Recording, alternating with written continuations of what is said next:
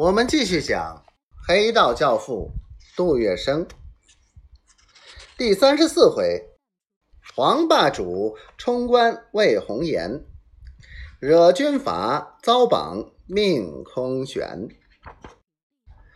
杜月笙的土货生意越做越大，与此同时，他的情场功夫也日渐高深。在一次跳舞中，他结识了一位美娇娘。此人名叫陈婷婷，与佳人共舞，杜月笙岂可错失良机？他突然用双手搂住陈婷婷的身体，这陈婷婷更是风月场的人物。杜月笙这一搂，他就干脆把胸脯和脸贴上去。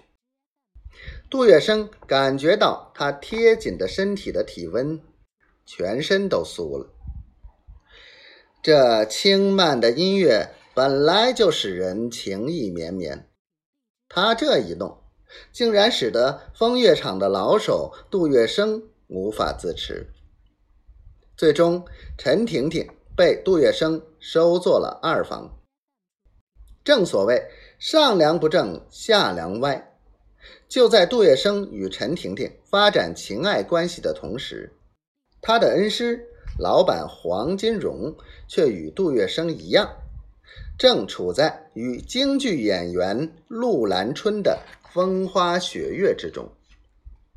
事情还得从黄金荣捧女京剧演员陆兰春说起。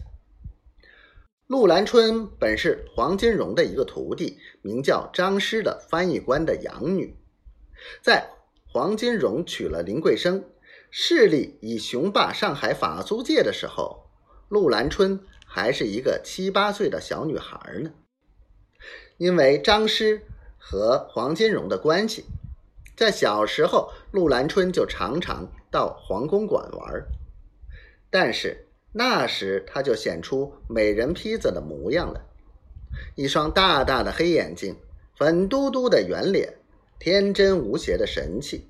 在皇宫馆里里外外蹦着跳着玩，管黄金荣叫公公，管林桂生叫奶奶，全公馆上下的人都喜欢他。杜月笙认识陆兰春，是他来到皇宫馆不久，正在厨房里当差的时候，和师兄马祥生在一起，每次碰见陆兰春的时候。总要去逗逗他，叫声“乖小楠”，陆兰春就立刻笑着跑过来，甜甜的叫一声“叔叔好”。